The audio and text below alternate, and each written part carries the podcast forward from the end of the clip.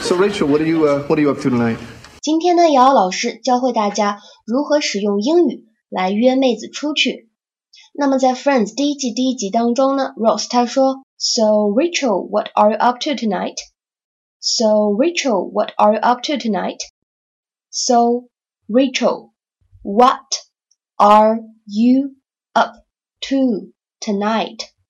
啊、uh,，Rachel，你今天晚上打算做什么呢 ？So Rachel, what are you up to tonight? 今天晚上打算做什么呢？那么适用的场合就非常多了。